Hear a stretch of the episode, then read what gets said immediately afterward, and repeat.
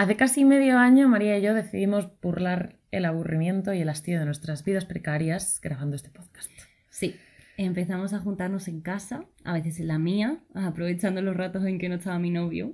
No porque fuéramos secretas amantes, sino porque al ser mi salón una vulgar cajita de cerillas, pues no cabíamos todos. No. Al principio probamos con un micrófono que María se compró para grabar material para enviar a sus castings. Exacto. Pero quizá por lo grave y carrasposo de mi voz, el cachivache no la detectaba y parecía que María la hubiese abandonado yo en una conversación en la que ella hablaba entusiasmada y al fondo pues apenas se escuchaban unos ecos de una interlocutora que la ignoraba. Sí. Y yo empecé a sentirme un holograma. Existía. Por mucho que me acercara, el micrófono me enviaba al fondo y yo era un ruido lúgubre y distorsionado. Después de muchos intentos, no nos quedó otra que aceptar nuestra falta de medios. Así que optamos por el móvil de Bea.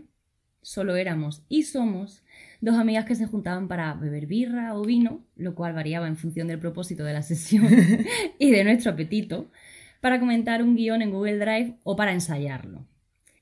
Cuando el alcohol nos ponía chisporroteantes, nos, nos dedicábamos con afán al cotilleo. Casi siempre la grabación era en la casa de Bea, que aunque no es mucho más grande que la mía, está llena de plantas y tiene un espacio de barra de bar.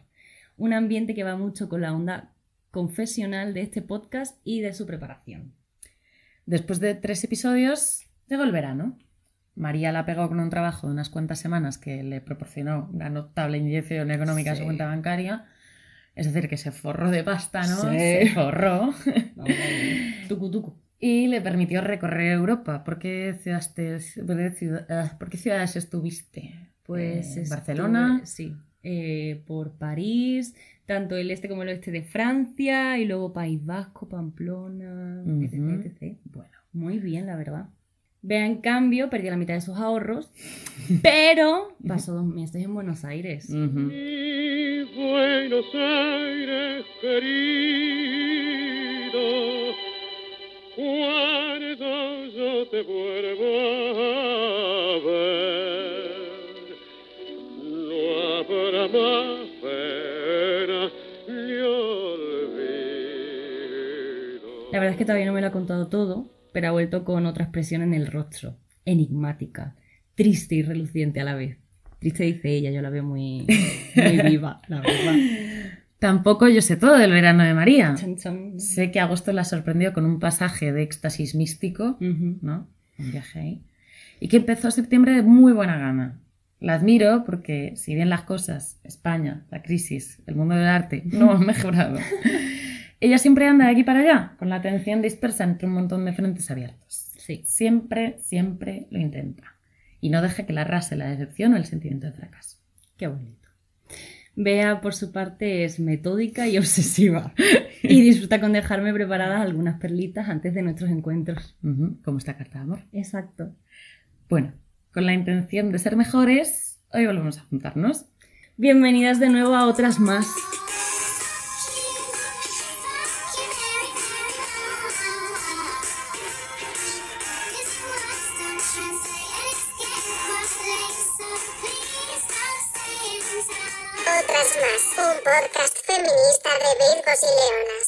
Bueno, vamos a empezar con las anécdotas de María. Sí, este verano de viajes y de estadounidenses. Uf, yankees. Sí, yankees. Porque claro, me he ido, he pasado un mes viajando con estudiantes estadounidenses y algunos de sus profesores. Y ha sido muy curioso, sobre todo por el, por el, por el choque cultural, ¿no? De repente, Estados Unidos, España, y luego además Estados Unidos con chavales entre 14 a 18 años. Entonces, como generación Z saco. Un poco heavy ser super nani de esa generación. Sí, curioso encontrarte en la línea entre soy la que te lleva en el viaje, soy como la imagen de, la adulta mm, organizadora, pero a la vez tenía 25 años. Tenías. Tenía. Porque ahora pagas el abono caro. Ahora pago el abono caro, ay Dios de mi Menos vida. mal que nos han hecho la rebaja. Eso te iba a decir, menos mal que rebajas. Pero bueno, entonces tienes el contraste de que aún así pues soy una chica joven que yo creo que les sentó muy bien porque se sentían más cercanos a mí, entonces se permitían abrirse más conmigo Claro. y contarse cómo, contarme cómo se sentían, las cosas que les tocaban de, de los sitios a los que íbamos viajando y, y bueno, ir a Europa, porque claro... Algunos no, no habían no, estado. era curioso porque algunos habían estado muchas veces, pero luego, por ejemplo, tenía chavales que eh, habían tenido que hacer como un crowdfunding para permitirse el viaje. Entonces la comunidad les había... Sí, sí, sí. La comunidad les había ayudado. La, la comunidad, La comunidad, sí, no la, sé. la secta. eh. Sí, no sé, bueno, el barrio, el instituto. Tenía un chico, de hecho, que iba con un, con un muñequito, que mm, era uno de los chicos que le habían ayudado a pagar el viaje, entonces él, a cambio, iba con, como con un muñequito, como un Lego tipo que le podías cambiar Ujú. la ropita, y entonces iba haciéndole fotos en todos los sitios en los que Ay. íbamos, sí, Qué rico. para que la comunidad pudiera seguir su viaje, porque ya que habían puesto la parnoja. Así después, que nada. de, después de haberlo charlado mucho, ¿no? Tenemos una selección de anécdotas Sí. tuyas guays. Sí, como highlights. Clasificadas. Exacto, sí. Además, empezamos por el tema de La censura yankee. la censura yankee. Muy fuerte. La Eh, excentricidad de los americanos. Sí, muy fuerte. Bueno, eh, la primera anécdota, sí, es todo el tema Montmartre. Eh, abríamos siempre los viajes en París y parte del viaje ya está muy organizado y luego tú tienes espacios libres donde puedes llevarles a sitios. Y claro, a mí Montmartre me encanta, me parece un sitio precioso. Además con todo el, este halo artístico. Sí, bohemio, pero un poco Bohemio. bohemio Hombre, de tarjeta de crédito. hombre, ahora, claro. caro que... Sí, sí, sí, da susto. Pero tiene como... eh, parece, a mí me parece un set de rodaje. subir claro. ahí arriba y ver a toda la gente pintando. Entonces parece que les están metiendo una película y para ellos es, wow, ¿sabes? Estas Mm. casas bajas, aquí vive gente. Y yo, bueno, no sé si ya viven porque no sé si lo pueden permitir. Pero encima de todas las tienditas donde venden chocolates y ahora no me salen los, los dulcecitos estos redondos. Ah, los macarons. Exacto. Claro. Exacto. Macarón a mil euros el kilo. ¿no? Básicamente, que se los compraban hasta en el McDonald's. Ay, no. Yo, chicos, no, no compréis macarrones en el McDonald's. Eh, Que es muy mono este McDonald's, así, pero. Me no. parece inocente, pero no. No. Bueno, estuve en Montmartre. Sí, eh, es verdad. Porque me fui en bus a París. eh, Nada, pillé el, el interurbano aquí en la Dársena 43 de Moncloa y me fui. Bueno, en Montmartre me cayó una lluvia de Sí. la hostia. Yo estaba ahí subiendo, Sí, escalando casi. escalando casi y nada, pues no me quedó otro no me quedó de remedio para echarme ahí unos vinos en Hombre, la plaza de claro. los artistas que me, me cobraron seis pavos por el vino y no había desayunado ese día y me subió y dije, hostia, tú, wow. que estoy pedo. Vivan los 6 euritos. Tiqui, tiqui. Yo ahí leyendo y de repente cuando me había ventilado como 30 páginas, digo, hostia, colega, Qué estoy viaje. poco borracha. Ya ves. Bueno, entonces cuéntanos, nada, ¿qué sí. pasó en Montmartre? Bueno, lo que pasó es que, claro, para los que no hayáis visitado como esa zona, no hayáis podido estar en París, el tema de Montmartre es que primero tienes como lo que es el sitio donde está la iglesia y toda la basílica, que tienes que subir las super escaleras, casi escalando. Pero para llegar a esas escaleras, primero estás en una zona donde hay muchos sex shops. Ujú. Entonces, como claro, está el Moulin Rouge y toda esta parte como erótica de, del de París, del cabaret, que es súper bonita. A mí me parece... mm, o sea, a mí me parece preciosa. Y luego, si además te gusta Meli, tienes el café donde se Ay, rodó sí. la peli. Y es que de repente Mm. tienes todos los puestecitos de comida. Claro. mm, Las tiendas de las telas. Exacto, es como una cosa muy Sí. real. Yo no quería como que nos, nos dejara el autobús a los pies de la escalera y subiésemos directamente y se, y se quitaran de ver todo ese sitio tan vivo. Y les comenté que, que bueno, pues que había dos opciones, que por un lado podíamos subir directamente las escaleras o por otro lado podíamos pasear un poco, hacer un- una subida más larga. El único tema es que íbamos a pasar por todas las zonas de sex shops. Claro, porque tenías que informar de eso a las, a las, a las, mori- a las monitoras estadounidenses del viaje. Claro, ¿no? no, es, o sea, no es que no se trata de que tengas que informarle, es como una ley no escrita, yo diría. ¿no? Al fin y al cabo, tú te vas a pasar 15 días viajando 24 horas con un grupo de personas y primero que haces todo un trabajo de estudio, por así decirlo, de qué tipo de, de qué instituto vienen, quiénes son, ta, ta, ta, y al final tú quieres que ellos estén a gusto y que disfruten y que, y que visitar un sitio no sea un conflicto, Claro. ¿sabes? Y bueno, y conoces el espectro ideológico un poco de, las señoras que van Exacto. guiándola. Exacto. Entonces tuve dos tours. El primero es verdad que eh, les informé, pero me dijeron que no había problema. Y, y pasear por la zona de los sex shops, pues me pareció súper curioso porque. Por un lado tienes a, a los chavales que, que les da muchísima vergüenza y ¡ay, Dios mío! Mm. Un consolador, ¿sabes? Que, que lo entiendo, Claro. por supuesto. Pero eh, pese a todo esto, generaba conversaciones muy interesantes, porque de repente era como, wow, ¿no? ¿Qué, qué es esta apertura sexual? ¿Cómo, ¿Cómo puede ser que en las calles tengáis puesto este tipo de cosas? Esto en Estados Unidos, mm, mm, No. o sea, los sitios donde ellos viven nunca ocurriría. Y además todo este tema, que es lo que a mí me chocaba más de, de ocultar la sexualidad, ¿no? Que también tenía chicos que, y chicas que... Tenía una chica que había estado en una secta religiosa durante un montón de tiempo y todo el tema del sexo y de la feminidad. Ah, esa es la que no se podía poner Claro, bikinis. nada, nada. Ella, ella siempre iba con un vestido, con una falda que llegaba a los tobillos, no se podía cortar el pelo, unas cosas muy locas y muy represoras. Entonces, pues es curioso llevarles por ahí porque al fin y al cabo les abre, les hace hacerse preguntas, ¿sabes? Y generas conversaciones muy interesantes. El tema fue con el segundo grupo, era de un, o sea, era un colegio católico. Y yo es verdad que estaba un poco en la inercia de preparar los tours y, y mucho curro, mucho curro, y no me paré a pensar, yo creo, en lo que realmente significaba que vinieran de un colegio católico estadounidense. Bueno, pues yo no me realmente no, no me paré a, a- pensar lo que significaba eso, lo del tema del cole religioso.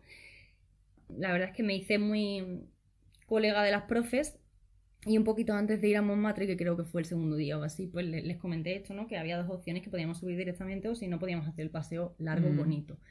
Y la profesora del cole este me dijo que nanay de la China, vamos, que ni para atrás, que, no, que ella no iba a llevar a sus niños, a sus niños, ¿sabes? Ujú. A esa zona porque podían descubrir el sexo, Podían pervertirse. ¿no? podían pervertirse. Claro.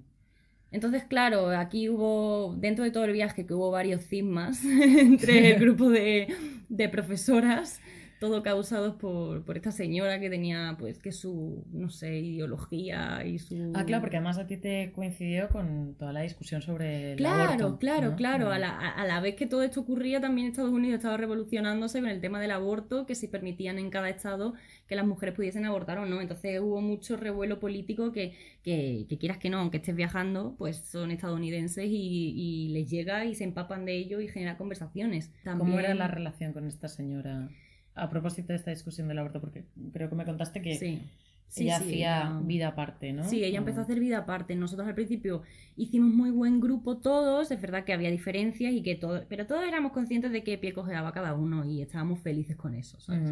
Pero es verdad que a, a partir de que la ley de Estados Unidos saliera, eh, hubo un, pues esto revolucionó mucho a las profesoras que estaban súper en contra y que les parecía una barbaridad que unos señores fueran a decidir sobre sus cuerpos Claro. que además lo que te contaba, que mm, lo más fuerte de que, de que hables con ellas de estas situaciones es que te cuentan anécdotas de, porque son profesoras, entonces de niñas que conocen, que las han dejado embarazadas, eh, que han abusado de ellas y que no les permiten que aborten. Entonces, claro, son historias mm, muy dolorosas y que te hacen plantearte por qué narices estáis apoyando este tipo de Claro. movidas. Ujú. Pero bueno, a partir de aquí sí que esta señora, ella se posicionó, que ella estaba súper de acuerdo en contra del aborto y que le parecía bien y que le parecía que era un tema que no había que tratar. Una cosa que por supuesto las otras estaban en contra. ¿Sabes? No se trataba que todo el viaje fuera sobre ello, pero mm, necesitaban expresarse, lo cual lo comprendo. Claro.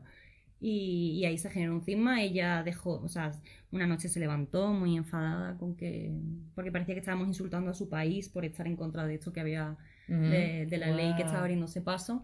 Y ella muy enfadada se levantó y se fue y casi no volvimos a saber de ella. O sea, ella estaba presente en las excursiones y todo, por supuesto, pero en cuanto podía se quitaba del medio.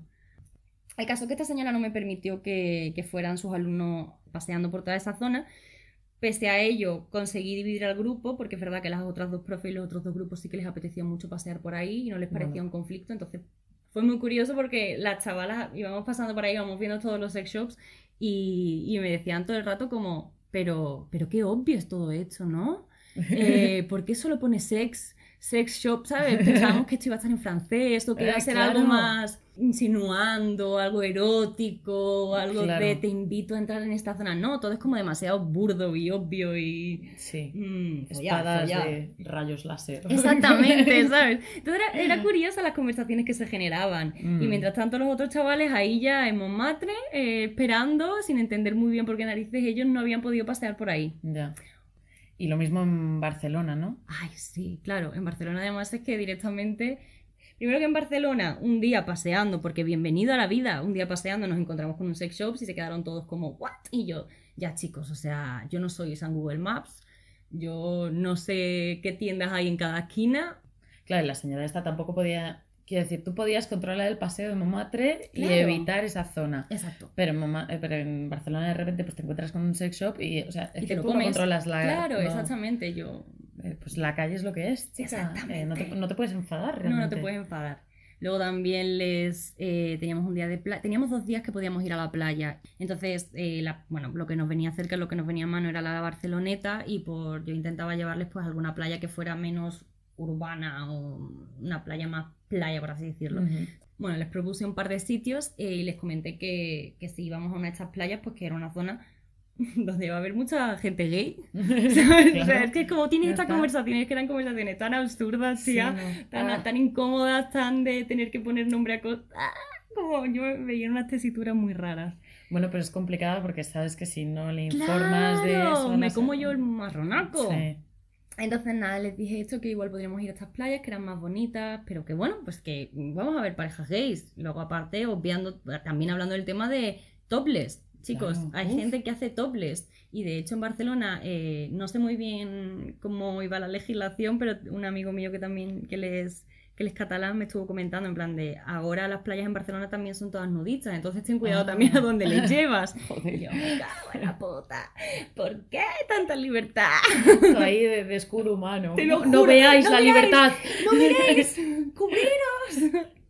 Bueno, pues nada, entonces me dijeron que, que no. Una de las profes me dijo que no podíamos ir a esta playa porque no porque ya tuviese ningún problema, sino porque le preocupaba que de repente fuéramos a estar allí, los chavales fueran a hacer fotos o vídeos y en el fondo pues se fueran a ver parejas gays. Y ah, que- por si luego se lo enseñaban a sus Claro, padres. por las si luego se lo enseñaban a sus Ah. padres y entonces de repente los padres decían, oh Dios mío, ¿a dónde te han llevado? La Mm. lujuria, Sodoma, ¿sabes? Como un poco así extraño. Te lo juro, todo muy raro.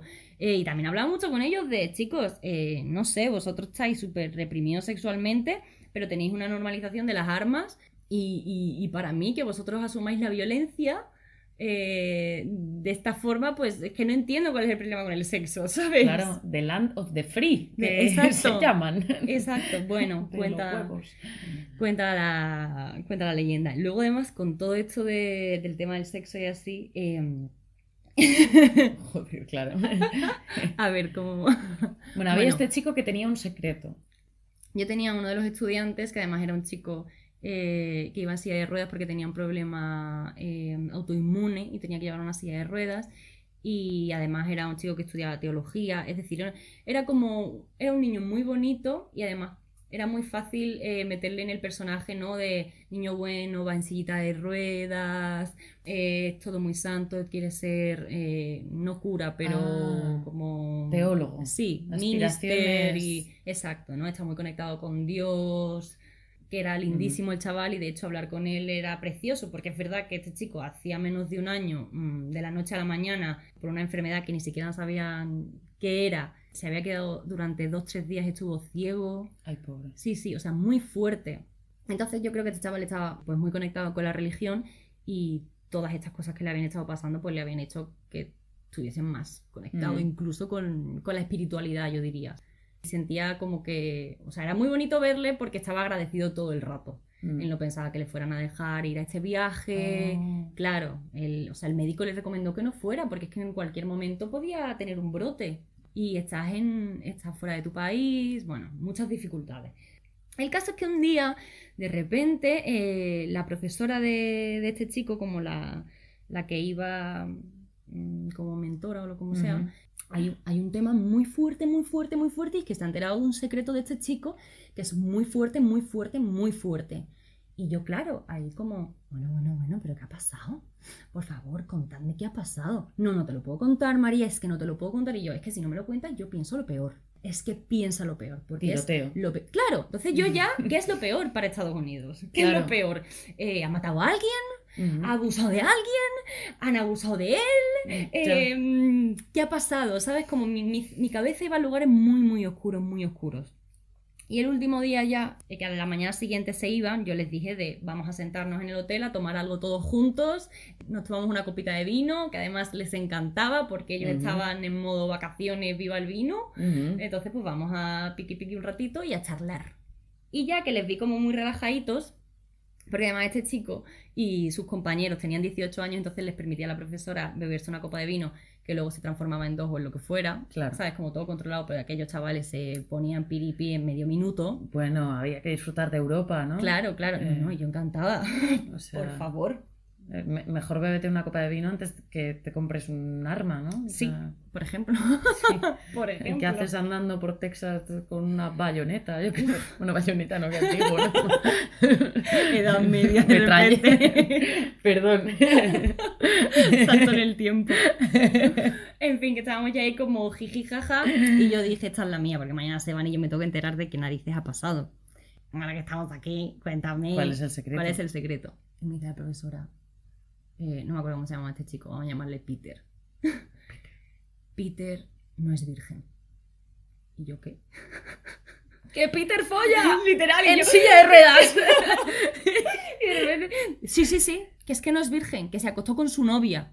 Y yo, ah, que se acostó con su novia. O sea, claro, por un lado mi cabeza hizo como, como que recuerdo mirarle en plan de, oh Dios mío, eres, sí, sabes, como choca aquí, wow, Claro, rompiendo los Peter Máquina, estereotipos. muy bien. Peter Máquina, claro que sí, eres dueño de tu sexualidad. Peter Máquina con su titi follando. Claro, pues Ah, claro, sí, coño, sí que era su novia además. Claro. ¡Qué narices! Qué bonito, claro. Por favor, yo que sé, un niño precioso, pues claro, quería a su novia, pues se acostó con ella, Pues pues, muy bien. Y con-. Viva el amor adolescente. En claro sí. Que a mí me voló la cabeza, porque yo llevaba, en mi cabeza estaba en sitios muy oscuros ya, ¿sabes? Yo no sabía que era Claro. lo peor de lo peor de lo peor de lo peor. Pero bueno, nada, esta señora se había, se había enterado y para ella se había roto un mito, porque bueno, Vale, eh, segunda clasificación de, Sí. em, de tus anécdotas. Generación woke. ¿Cómo se dice? woke, woke, ¿Se dice bien? ¿Se dice woke o se dice Eh, hay quien woke? dice generación woke y quien dice generación woke. Bueno, ¿Qué onda Trump? ¿Qué onda Trump? ¿Qué onda la generación de nueva estadounidense que está súper despierta, ¿no? Woke. es que he hablado mucho inglés este verano. entonces estoy Awake muy. In the morning. yes, yes, very well, very well. Eh, bueno, eh, uf, esta gente, ¿no? Que, que a veces ten- que, que algo, que algo llega a España, de hecho, como coletazos de, pues esto de la generación woke, de estoy súper concienciado con todo, estoy en, en la onda, al límite, digo las palabras adecuadas, eh, terminología, como... Pero, pero, pero el tema es que es una cosa muy establecida de vocabulario, pero es un vocabulario a veces vacío, Claro. porque está muy bien que tú a una persona le preguntes cuáles son sus pronombres, Pero que lo hagas más allá de simplemente, mira qué interesante soy, te voy a hablar de tus pronombres. Claro, y eso que contabas, ¿no? Que era un léxico que era difícil de pillar porque Ujú. era un léxico muy digital y al que a veces, eh, o sea, nosotras somos de otra generación, no tenemos acceso a él. tampoco, Sí, es otro país Eh. que, mm, que el inglés evoluciona de una manera muy rápida. Todo el rato son como terminologías nuevas y, y- y te pierdes Mm. en la onda, ¿sabes? Te pierdes, te pierdes, te pierdes. Y que no son tan woke nuestros jóvenes. No, o no de esa manera. No, no, no de esa manera. Entonces era, era muy curioso porque por un lado eh, una de las chicas que, que se llevó mi corazón, que era una niña eh, majísima, es verdad que pues la tenía un montón de problemas. Por suerte, bueno, a mí me habían informado antes de que llegara al grupo porque pues al final vas a tener que estar guiando a un montón de chavales y tienes que saber un poco cuáles son las dinámicas y sobre todo si hay problemas de hay problemas mentales o hay, en Ujú, fin, cosas para claro. saber tratarlos y para poder reaccionar en según qué situaciones. Ella era, ella era lesbiana, entonces era súper abanderada de todo el mundo Mm. queer, lo cual pues era Genial. genial. Y de hecho pensé, qué guay, ¿no? Porque por aquí voy a poder Conectar. enganchar con ella y, Mm. y va a ser mucho más guay. Lo curioso de esta chica es que ella era republicana. De repente, como que un, con ella sí que hablé muchísimo de política, con ella y con sus, con sus dos, tres amigos así más cercanos hablamos muchísimo de política, me preguntaban muchas cosas. También hablamos sobre el tema del aborto, hablamos sobre el tema de la prostitución cuando les a Montmartre. Hostia. Como que se abrieron muchas conversaciones muy interesantes. Hasta que de repente, pues esta chica eso es republicana y bueno, en realidad un poco lo que te contaba. Mm, al final están metidos en una forma de, de vida, en un sistema completamente capitalista, ¿no? A falta de, o sea, usamos esta palabra que ya es como agotadora, Sí. pero sí, es puramente capitalista, entonces el dinero es, es, es, es el punto de partida para todo.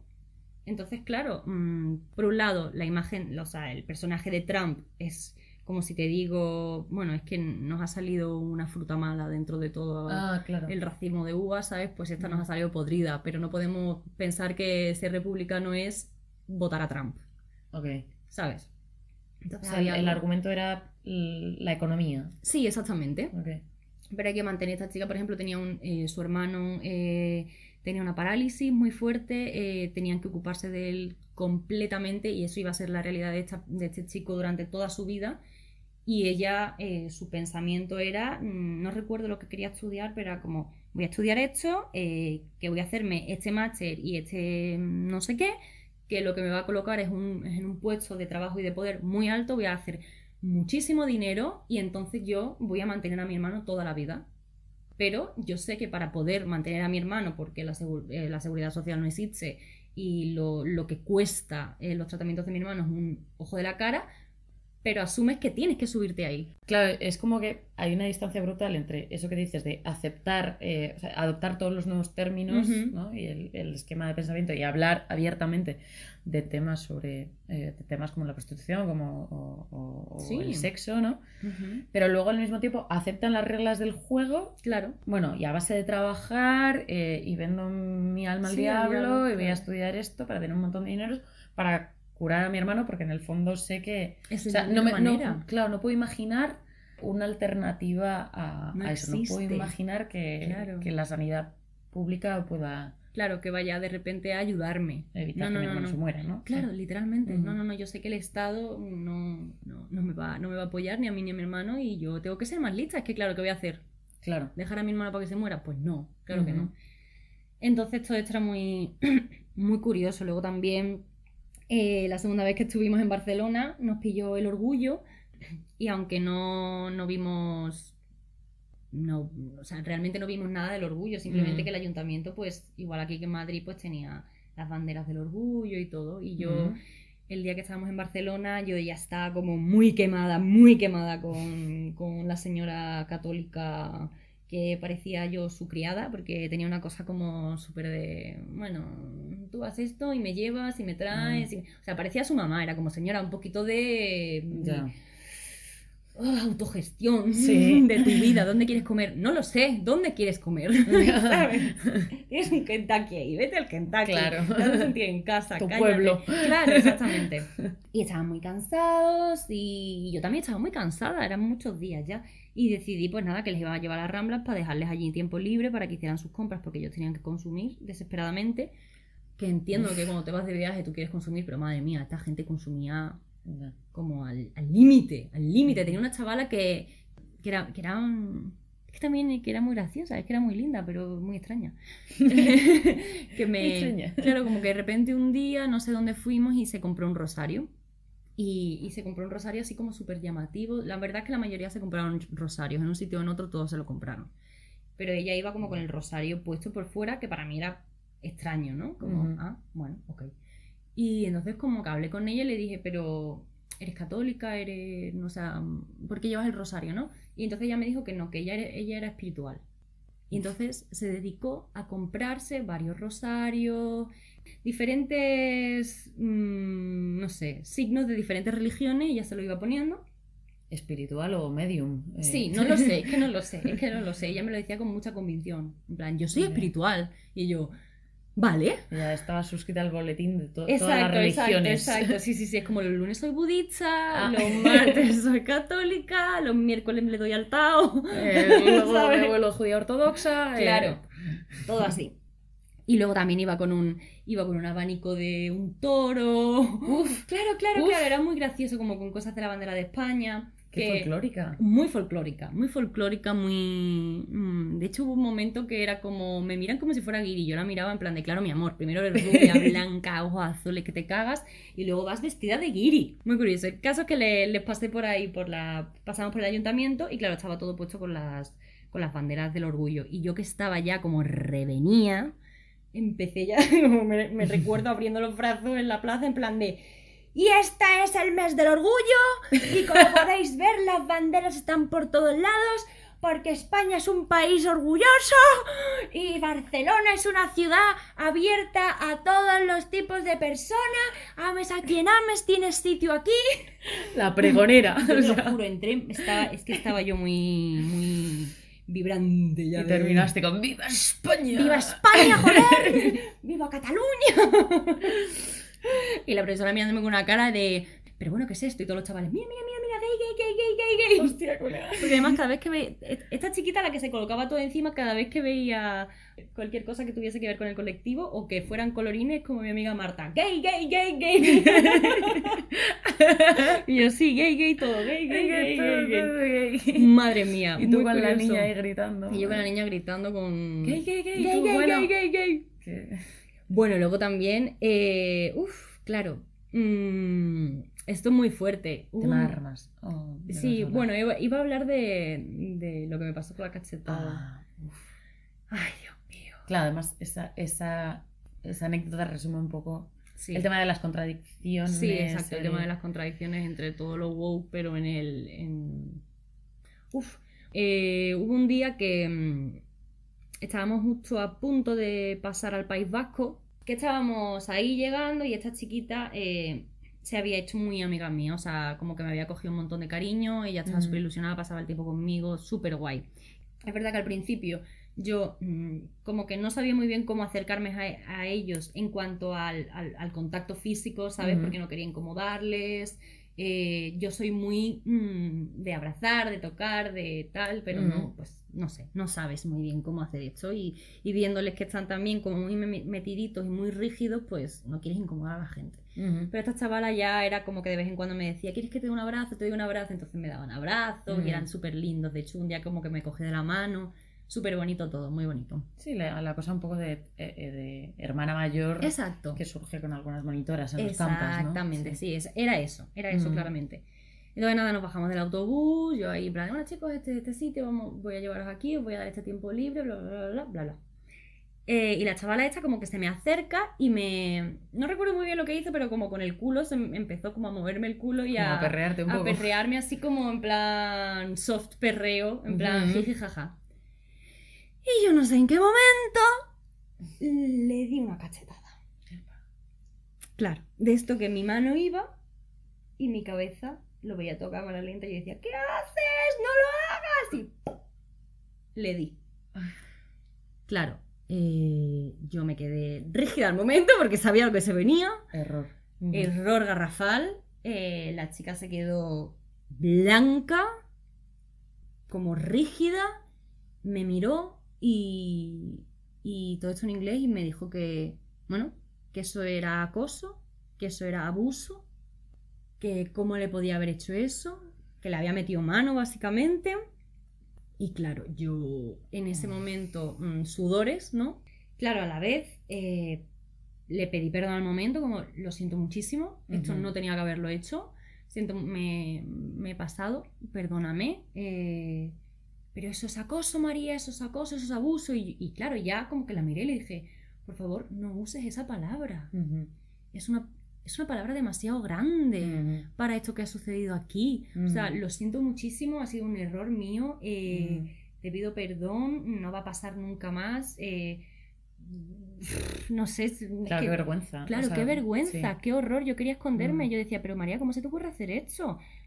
Pero claro, pues nada, bueno, pasó. Es lo típico que le hubiera hecho a mi amiga y, y, y- no me di cuenta que no era mi amiga. Ya. Que podíamos estar desarrollando esta cosa, pues que tú decías como de hermana, cariñosa que podías que en otro eh, con otra persona no hubiera habido ningún problema pero que, que no que yo había confundido ahí Claro. Uf. pero claro eh, nada le pedí perdón y es verdad que ella ya como que se fue relajando y de vez en cuando me decía como María es que no me puedes hacer eso y yo perdóname mira pues yo soy lo siento es verdad que yo hago estas cosas lo siento muchísimo pero sobre todo el, el, el, el choque de que de que usa la palabra abuso Ya, ya, ya. ¿Sabes? Como, Dios de mi vida. Eh, uf, está muy bien que tengamos a mano todo este vocabulario, que sepamos usarlo y que sepamos nombrar las cosas y que Mm. sepamos poner, eh, como, parar estas situaciones. Por suerte no volvió a pasar nada y esta chica súper cariñosa, de hecho luego volvió a abrazarme y, y- y generamos una amistad muy bonita y una cosa de cariño muy bonita. Mm, Pero vamos, yo en esa fracción de segundo dije, me muero aquí. claro, ya está. Se acabó mi... Se acabó el tour. Se acabó el tour. Se acabó mi trabajo. Ha sido un verano de, de mucho viaje, muy bonito, de muchos choques y de, y de decir, Dios mío, no quiero vivir en Estados Unidos. No, no. No. Rhythm. I got, Music. I got, My gal who could ask for anything more. I got, Daisy I got, in green pastures. I got. My gal who could ask for anything more. Bueno, pues yo estuve en Buenos Aires. Sí, ¿te has llevado cuánto tiempo te has, has estado allí? ¿Dos meses? Eh, dos meses y medio. Dos meses y medio. Dios. Montón, un montón. Te he traído una historia Uh, de tango. de tango. Una, una vida de tango. Una vida de tango. o de ra- radiolocutor. exacto. Sexy. Bueno, en este viaje sí que es cierto eh, que tuve la oportunidad de conocer a una mm, mujer que mm, me dejó mm, impávida Ajá. eh, porque mm, me recordaba un poco a, a esta cantora de la que voy a hablar. Vale. Merelo. Eh, esta mujer se llama Marina Ríos, eh, es, eh, es cantora de tango también. y la conocí en una milonga que organizaba mi amiga Belu, a la que le voy a pasar este podcast. Besitos, escucha pelo. Que de hecho organiza una milonga que se llama La Rabalera, que eh, pues lleva por título eh, un título de, la, de una de las canciones de, de tango más reconocidas de esta mujer, de la tita. Guau. Arrabalera por aquello de el crecer en el arrabal, Ujú. desenvolverse en, mm, en ambientes muy, muy, muy difíciles. Sí. Eh, y, y esta mujer, Marina Ríos, decía eh, que, que el tango se tenía que cantar con hambre. Uh. Claro, y esto lo suelta así como los argentinos que tienen una facilidad para soltarte una sentencia eh, de, de, no sé, de- literaria eh, en un momento dado a las 2 de la mañana en un bar y tú te quedas, yo- ¿pero qué me acabas de saco el decir? cuaderno, ¿puedes repetirlo? Por favor. ¿Puedo, puedo apuntar todo lo que estás diciendo? Sí, voy a poner el móvil aquí. Yo no hablo tan bien, no puedo. Dijo ella, ¿sabes? Dijo ella. Por favor. Bueno, pues esta mujer, eso, entra en la milonga a las 2 de la mañana y agarra y se pone a, a cantar. Y efectivamente cantando con hambre. Wow. Eh, bueno, en algún episodio pondré algún tango de Marina Ríos, pues esta mujer canta, canta increíble, me llevé su CD, Sí. me, me miró raro, me dijo, ¿por qué un CD? ¿no? ¿Por, qué no te- por qué no me escuchas en Spotify? Y yo, bueno, ya está. Señora, no me entiende, usted no me entiende. Yo tengo hambre. yo tengo hambre eh, y te- y tengo obsesión por lo material, lo necesito en físico. Sí, eres muy analógica tú. Bueno, entonces vamos, eh, voy a introducir a Tita Merelo, nada, con un cachito de una entrevista mítica. Esta es Sí, Tita. por favor. ¿Te presenté bien? Demasiado bien. Además, no me gusta mentir. Bueno. ¿Por qué decís los grandes? Si mido 1,50. Bueno. ¿Cómo 1.50? ¿Qué sé yo? 1,52. a Cualquier Bueno, cosa. está bien, pero está bien. Nunca fuiste alta, Tita. Sí, doctor. ¿Puedo, puedo tutearla. Sí, doctor. Bueno. ¿Por qué sí, doctor? Y porque uno viene acá y es un psicoanalista. Bueno. Te empiezan a deschavar, a preguntar y uno como un gil viene y cuenta toda su vida y la cuenta gratis si te descuidas. Tita Merelo, en realidad ella se llamaba Laura, pero Laura Ana me parece, pero eh, eh, Tita es el nombre artístico. Tita nace en un conventillo en la calle Defensa al 715 que está en el barrio de San Telmo. Conventillos son pues, construcciones muy, muy precarias Sí. hechas con chapa. Que, o sea, se hacían con todos los materiales que se utilizaban para, para construir barcos, porque eh, Ah, el barrio de, de La Boca, eh, donde está el paseo de Caminito, así mítico, eh, eh, estas imágenes de Buenos Aires seguro que has visto, de todo colores y demás, Sí. Claro, eso es en la zona de- del final de- del río. Entonces, claro, las casas se, se construían sobre la marcha, amontonando, pues eso, estas, eh, haciendo paredes de Como- chapa sí. y con los colores que se utilizaban para pintar los barcos. Los barcos se pintan siempre de colores llamativos para, que, los lo puedas veas. ver. Claro, por eso esos colores. Ah, Claro, entonces por ah. eso son todos amarillos, rojos, eh, Claro. azules fuertes, colores muy vivos, ¿no?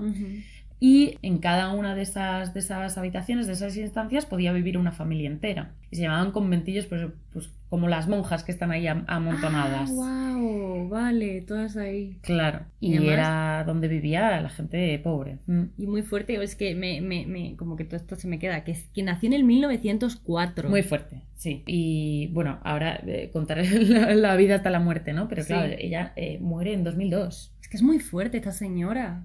O sea, atraviesa el siglo XX entero. Con, o sea, con, to- con todo el contexto internacional, pero bueno. eh, Sí, sí, Hablamos de la reina de no. Inglaterra, pero mira esta Pero también, mira esta ¿eh? señora, claro, mira esta señora que además eh, vive eh, un Buenos Aires bollante de, de- de teatro, Sí, de cultura, de, de vida. cultura, o sea, eso, la, la, la, la meca eh, cultural, de, al menos de la, primera parte del siglo XX, pero también ve cómo todo se va al carajo. O sea, si bien eh, los españolitos eh, emigraban a principios del 20 porque aquí no había Claro. nada para llevarse a la boca y se iban a un país en el que estaba todo por hacer y que la Y gente que- volvía con dinero, Claro que dinero, sí. Luego ve pues eh, un- es una, la segunda mitad del siglo XX desastrosa, eso con golpes de Estado, Sí, dictadura, eh, dictadura.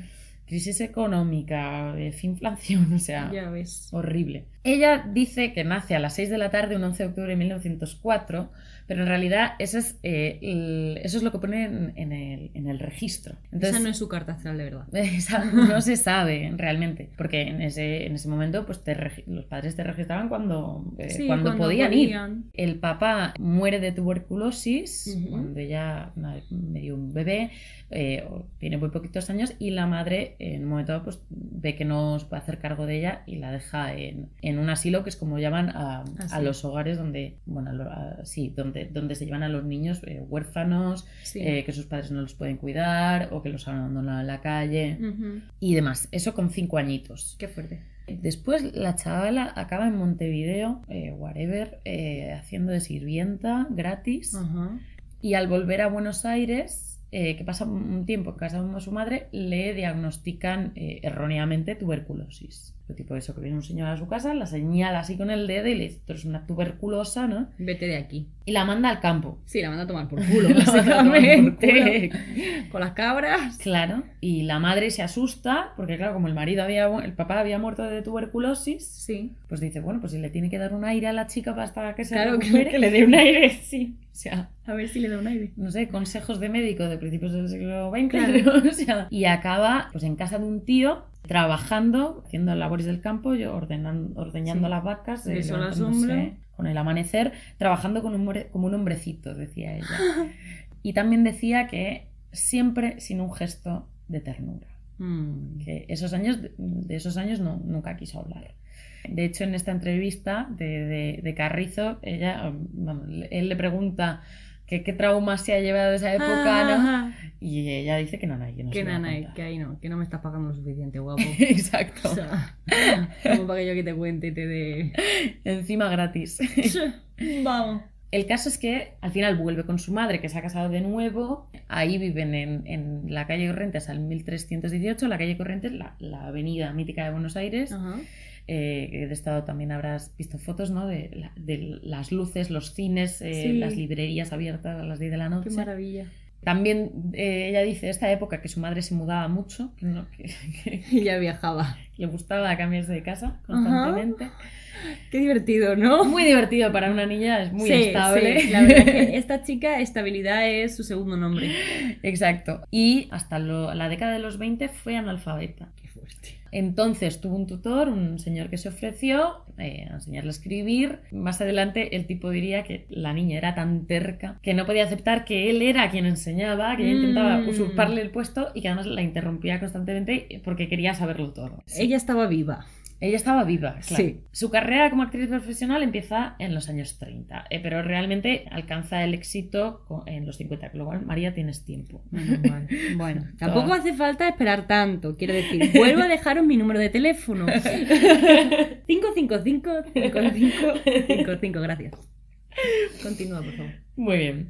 Nada, en, lo- en los 50 se estrena esta peli, Mercado de, de Abasto, que el Abasto pues, era un mercado que está, bueno, y sigue estando, aunque ahora es un, un centro también hay uno, el mercado de Abasto. Ah, sí, claro, del- de, Abastos, claro, Claro. sí. bueno, este está en el barrio de Almagro, que es el barrio tanguero, eh, eh, que todavía sigue vivo. La primera experiencia en, las tablas de, de esta mujer fue súper traumática porque eh, la buchearon. Oh, wow. Qué fuerte, ¿no? Vaya. Y aún así, ahí que se mantuvo. Sí, ahí que se mantuvo. Bueno, al Wow. principio le costó mucho volver a cantar en teatros, ¿no? Entonces andó eh, merodeando cafeterías. Ujú, buscándose el sitio. Trabajó también en un teatro en el barrio de Flores, que es un barrio, eh, bueno, en ese momento eh, pobre, no lo siguiente, y el, te- el teatro este en concreto pues tenía muy mala consideración, porque se hacían representaciones eróticas, Ah, erótico festivo. erótico festivo, sí, ¿Y pero bueno. qué estaba? Eh, y ella ahí que estaba, y después pasó a ser vedette y a cantar sus primeros tangos en los 20. En un momento dado coincidió con Gardel. eh, Mm, sí, un poco quién es Gardel. bueno, Gardel, eh, el niño bonito del tango. Mm. y eh, Gardel, nada, dijo que no le gustaba nada la forma de cantar de Tita Merelo. Wow. Y cuando este muere, la Tita le Sí. devuelve el puñal. ¡Ja! ¡Ahora que te has muerto! claro. Y en una entrevista suelta que, que, bueno, que Gardel lo petó eh, porque se hizo famoso en el exterior, que le pillaron un par de buenas producciones, ¿no? Claro, y volví a casa. Claro, que él tampoco cantaba tan bien y que en realidad su fama se acrecentó por eh, las circunstancias trágicas de su muerte, que Ah. lo hacían muy misterioso. Porque. Gardel muere en un accidente de avión, una avioneta extraño, Sí. En Medellín, Uh, Colombia. Colombia. Café. Café. bueno, sí, eh, vidas de tango, ¿no? Claro, vidas de tango, pues toma tango. Pues toma tango. También hay que decir que en ese momento, claro, el tango nace en el arrabal, pero son ellos los que cantan, son ellos los cantores. Ah, bueno, claro, me imagino. A ellas las llaman cancionistas. Mm, que es como una clase B. De clase B. ¿No? Plan, Cancionistas, Mira qué maja la cancionista. claro, que viene a cantarme cancioncitas. Sí, ¿no? Eh, Me suena a Navidad, como que llega Nochebuena y te aparece en la puerta. Te canto un villancico. Exactamente. Bueno, con muchas actrices de, de la, de la época, además, ahora que bueno, tú no te has visto Blonde, pero, Ah, ya. Pero claro, eh, la entrada era el teatro y el cine, las variedades, Sí, ¿no? Por O sea, supuesto, claro. los papeles cómicos, Sí. Donde eh, podías que tenías una cancioncita. tu momento, Claro, exactamente. vienes aquí a La niña entretener. bonita. Entonces, bueno, pues eh, ellas entraban al tango, pues eso, a través de un papelito que le daban en, en una comedia o en una obra así romántica, melodramática y demás. A mí cuando me preguntan, ¿cómo entró al teatro? Por hambre. ¿Cómo se hizo actriz? Por hambre. No estudié. Yo respeto mucho a los directores, a... pero yo pienso una cosa, Carrizo, que a sentir no te enseña a nadie más que la vida. Caminando, caminando como caminé yo, mis 13 años, mis 15 años, mis 17 años, toda mi vida está en la calle Corrientes, en la calle Corrientes angosta, en esta calle Corrientes tan ancha que ya nadie se conoce.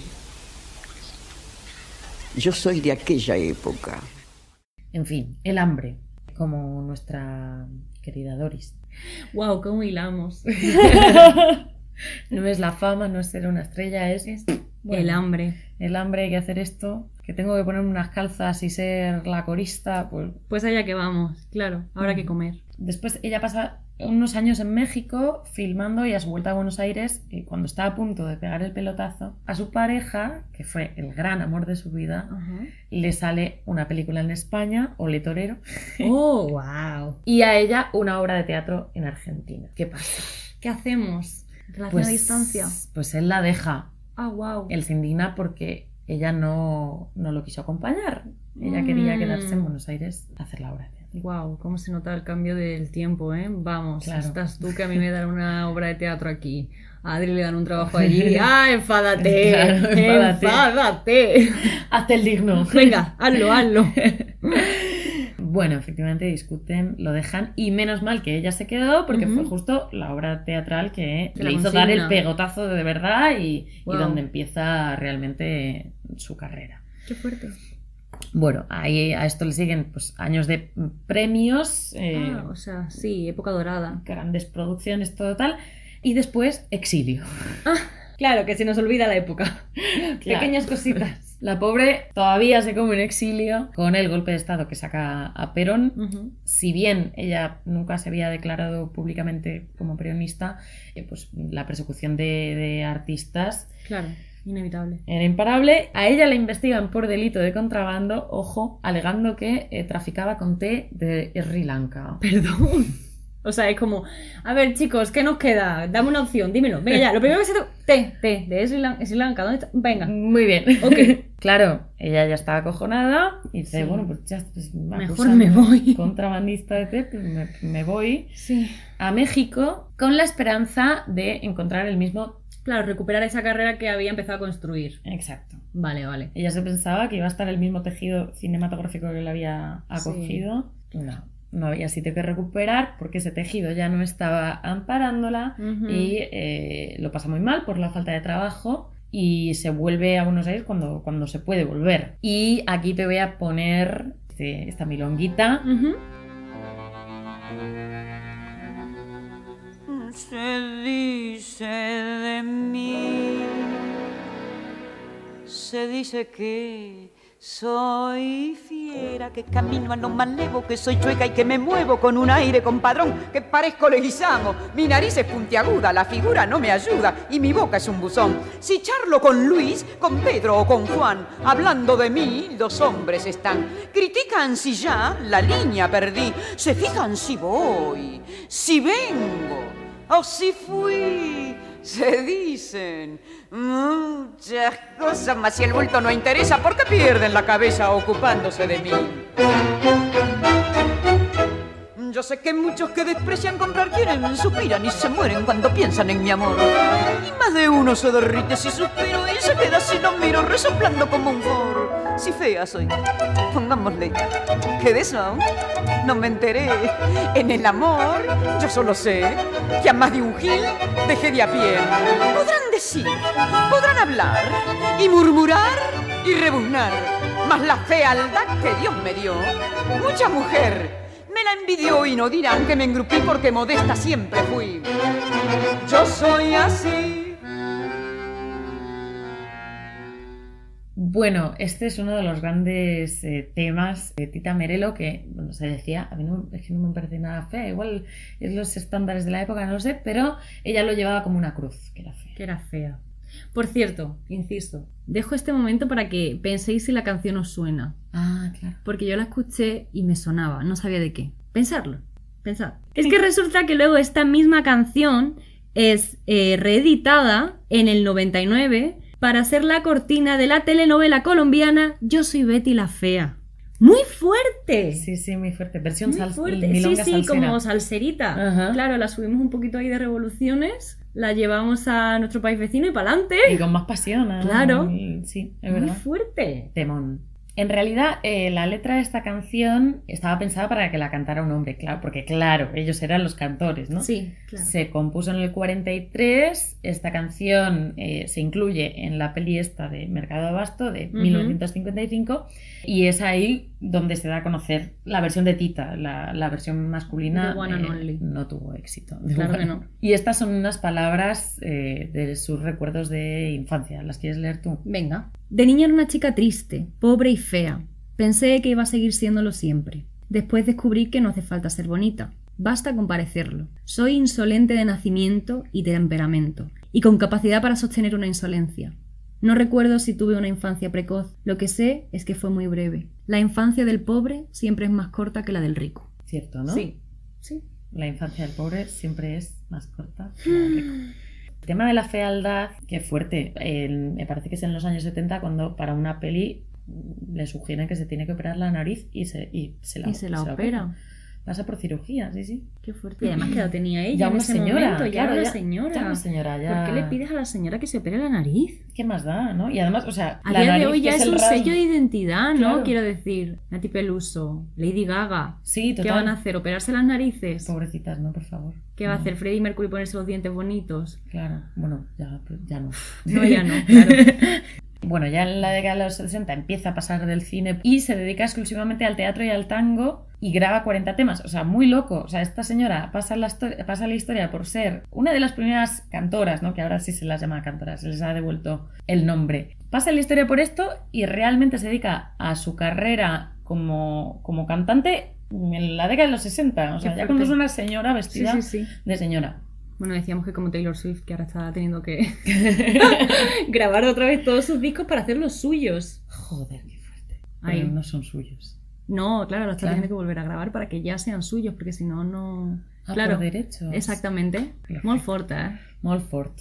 Y en realidad ella fue una figura súper transgresora y, eh, y se la considera eso, una de las eh, creadoras de, de un, de un tango humorístico, sobre Mm. todo, porque la, la tipa lo que hace es representar desde el humor eh, la vida de esos sectores marginales, Claro. eh, también proyectando una mirada eh, irónica y cínica sobre este porteñito de medio pelo que quiere ocultar que ha vivido toda su vida pasando penurias Claro. económicas.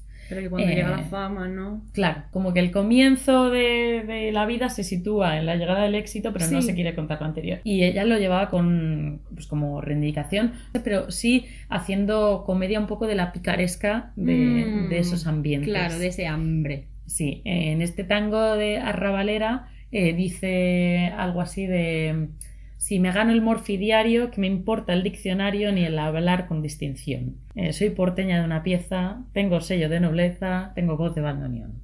También fue periodista, es que esta mujer fue de todo. Fue de todo, claro, Dios mío, 98 años. Y con el don de verbo que tenía, pues claro, la contrataban en, en- en revistas y en radios donde eh, redactaba crónicas, eh, poemas, contaba historias. Ujú. Luego con esto que habías dicho tú, ¿no? De, de que lo vio todo, el siglo XX también vio la tele. Claro. Llegó la tele y salía en la tele también contando historias porque ella eh, era verborrágica de naturaleza, entonces lo que se le daba bien era contar. Claro, plantarse ahí. Ah, entre las anécdotas que he encontrado de su vida también he encontrado que la multaron por salir sin medias de, de nylon en un, en un teatro. En un... Ay, Dios de mi vida, claro. Que digo que, ¿quién se dio cuenta? O sea, fue el equipo, fue alguien en el público que dijo, ¡Oh, Dios mío, eso es carne de verdad! Sí. No hay una tela que la cubra. He encontrado un pelo. Claro, luego ella, pues a, a finales de- del siglo XX decía, eh, claro, es que las chicas van con minifalda. la Fuerte, calle". volvemos a esto, claro, al haber visto todo el- la evolución en el tiempo. Ujú. Ella decía que se sentía muy agradecida por, por haber llegado a verlo, ¿no? Hombre, que ya las ves. mujeres fueran vestidito corto, primavera, Qué bien. fresquito, ¿no? Un poquito de alegría al cuerpo. Ah, también a tope con ella porque eh, en, su, en su periodo de radiolocutora o whatever, ¿no? Daba tenía un consultorio para- dirigido a mujeres y Ah. les recomendaba, entre otras cosas, ir al ginecólogo con regularidad para prevenir enfermedades de transmisión sexual. Danger, ¿eh? Ahí, agitando a las masas, a que se cuiden. Power, sí. Ya ves. Qué alegría. En los años 80 ya se recluye en, en su casa, eh, mm, solamente sale a dar paseos con su perro que se llamaba Corbata Me encanta. y a rezar a la iglesia. Eh, atosigada por la prensa, nada, concatena una depresión tras otra Vale. y confiesa que, que intenta suicidarse tres veces. Pero que Dios la salva. Mm, estaba en un momento ella conectada. Mística. Mística. Ujú. Bueno, y era más buena que el pan. Hay épocas que mejor no recordarlas. Yo las recuerdo. Por eso te dije al principio que yo era una enferma de melancolía, de tristeza. Porque yo me quiero borrar el pasado. Y en vez de, como me decía alguien el otro día, pero usted no recuerda las noches de sus éxitos. No. A mí me dejó marcada el hambre y el caminar y el estar a los 15 años en un banco de la Plaza Lavalle porque no tenía... Eso me dejó marcada. La alegría no te deja arrugas y la tristeza sí. Y se lo discuto a cualquier psicólogo. La tristeza te marca, la alegría no, Carrizo. La alegría, la gente no dice me voy a vestir para ir a sufrir un rato. En cambio, la humanidad dice, che, me voy a empilchar a ver si esta noche me divierto un rato. Esa es la diferencia. La alegría nos resbala, nos pasan, los momentos felices, mis noches de éxitos, si se le pueden llamar, las noches que me han premiado, no me dejaron huellas, me dejaron premios, estatuitas, que las miro en mi casa. Dije, yo hice eso, aquello, hice aquello otro. Me dejaron estatuitas, Carrizo. Pero no alegría. Nunca fui vanidosa, nunca fui millonaria. Hay gente que cree que yo tengo mucha plata y el otro día le dije a una señora que va a ayudarme una vez por semana, hablando así de que porque tienen plata, yo dije, un momento, ¿sabes por qué parece que yo tengo plata? Paulina, le dije, porque la doy. Entonces toda persona que es así un poco mano larga parece que es millonaria y se es millonario. Porque siempre pienso que tiene más alegría el que da que el que recibe. Ella, aparte de esa reti- reticencia hacia su propio pasado, no tenía mucho rechazo al mundo de- del dinero, de la opulencia. Donaba el dinero de los premios, de un piso que vendió también, casi todo a hospitales de niños y, o sea, ejemplo de, de sororidad, de todo. En esta entrevista, en un momento dado, critica, mm, critica el tema de, de- de acaparar de los hombres Ajá. del arte, de la televisión, ¿no? De- Mm. Dice, este tipo que sale en la radio por la mañana, que después por la noche te hace tele, eh, estáis en todo, chicos, ¿por qué no repartís el trabajo con los demás? ¿No? O sea, ¿por qué Sí. no lo compartís? ¿Por qué tienes tú que tenerlo todo? ¿Por qué, por qué no te quedas con la radio? ¿Por qué no te quedas con la tele? Buena pregunta. Buena pregunta, no acaparéis. Digo ejemplo de, sol- de sororidad porque cuando conoció a su primera pareja eh, pública, este Este señor, señor, que la, luego la abandonó, ¿no? Cuando Ujú. se fue a España. Bueno, en ese momento cuando se conocieron, él estaba casado. Eh, décadas más tarde, esta mujer con la que él estaba casado acaba en un sanatorio y Tita va a visitarla y le dice, perdón señora por todo el daño que le he hecho. Y luego en un programa de la tele, en un programa graciosísimo, una señora graciosísima, de estos programas así del corazón, pero de- del corazón argentino, Del corazón, corazón argentino. el mundo farándula, eh, Susana Jiménez, eh, qué graciosa, se reconcilia con la viuda de este, De este hombre. de este hombre. Con No, otra, claro. con- sí, con la otra, con la que se casa a la vuelta de su estancia en España. España. Él se casa con otra mujer que se llama Malvina y se reconcilian eh, en, En directo. directo. Y es como un momento de la televisión de, o sea, de, De, pico de audiencia. Claro, todo el mundo ahí, como con lo de Rocío, todo el mundo ahí pegado a la tele. Claro. Total. Ella siempre dijo que de ese abandono, de esa ruptura, nunca se repuso, no formalizó ninguna relación como esa nunca más. Wow, o sea, sí que fue su gran amor, Sí. pero vamos. Tuvo un montón de romances, muchos de ellos los, los desmentía, Airosa, ¿no? Como, No, yo no. se dice de mí. Sí, ah, cuenta las malas lenguas. Pero de él decía que era hermoso, tibio, impregnado de sinceridad. Decía, tuve un gran amor y lo llevo en la cartera, que es lo mismo que tenerlo en el alma.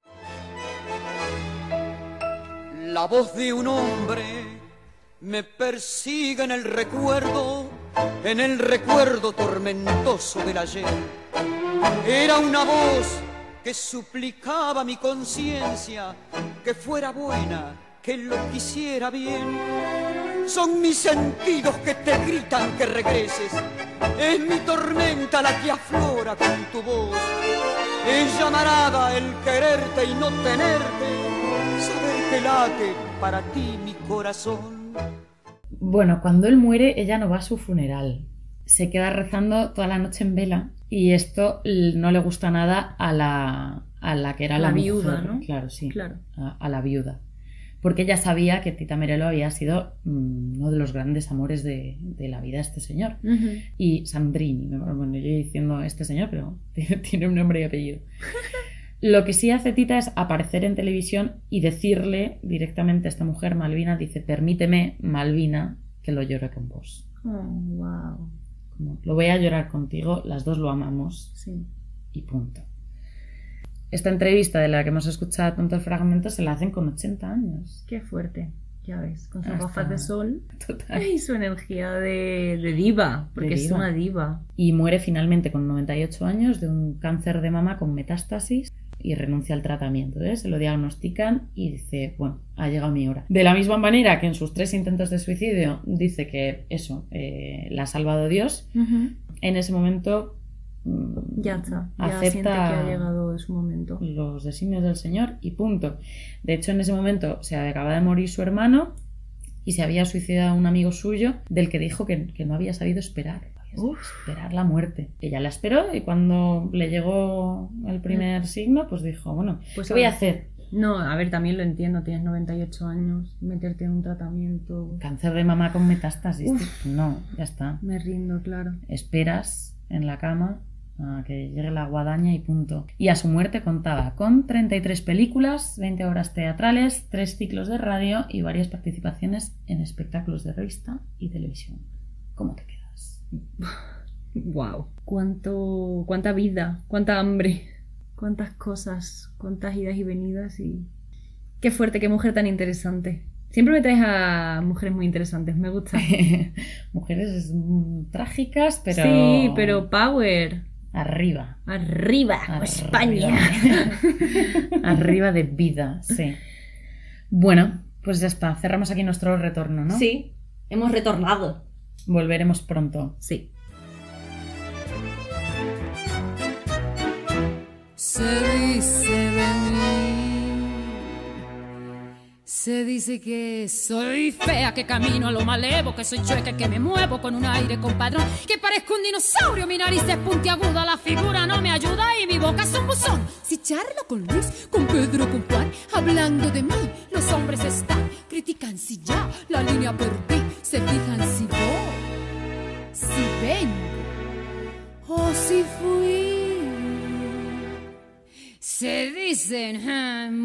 muchas cosas, más si el bulto no interesa, porque pierden la cabeza ocupándose de mí. Yo sé que hay muchos que desprecian con mentiras y suspiran y se mueren cuando piensan en mi amor. Y más de uno se derrite si suspiro y se quedan si lo miro resoplando con temor. Si fea soy, pongámosle que de eso ya yo me enteré. Más la fealdad que Dios me dio, mucha mujer me la envidió y no dirán que me Yo soy así. Y ocultan de mí. Ocultan que yo tengo unos ojos soñadores, además otros primores que producen sensación. Si soy fea, sé que en cambio tengo un cutis de muñeca. Los que dicen que soy chueca no me han visto en camisón. Los hombres de mí critican la voz, el modo de andar, la pinta, la tos. Critican si ya la línea perdí, se fijan si voy, si vengo o si fui. Se dicen muchas cosas, más el bulto no interesa, porque pierden la cabeza ocupándose de mí. Yo sé que hay muchos que desprecian con mentiras y suspiran y se mueren cuando piensan en mi amor. Y más de uno se derrita si suspiro y se quedan si los miro resoplando con temor. Si fea soy, pongámosle que de eso ya yo me enteré. Más la fealdad que Dios me dio, mucha mujer me la envidió y no dirán que me creí porque modesta siempre fui.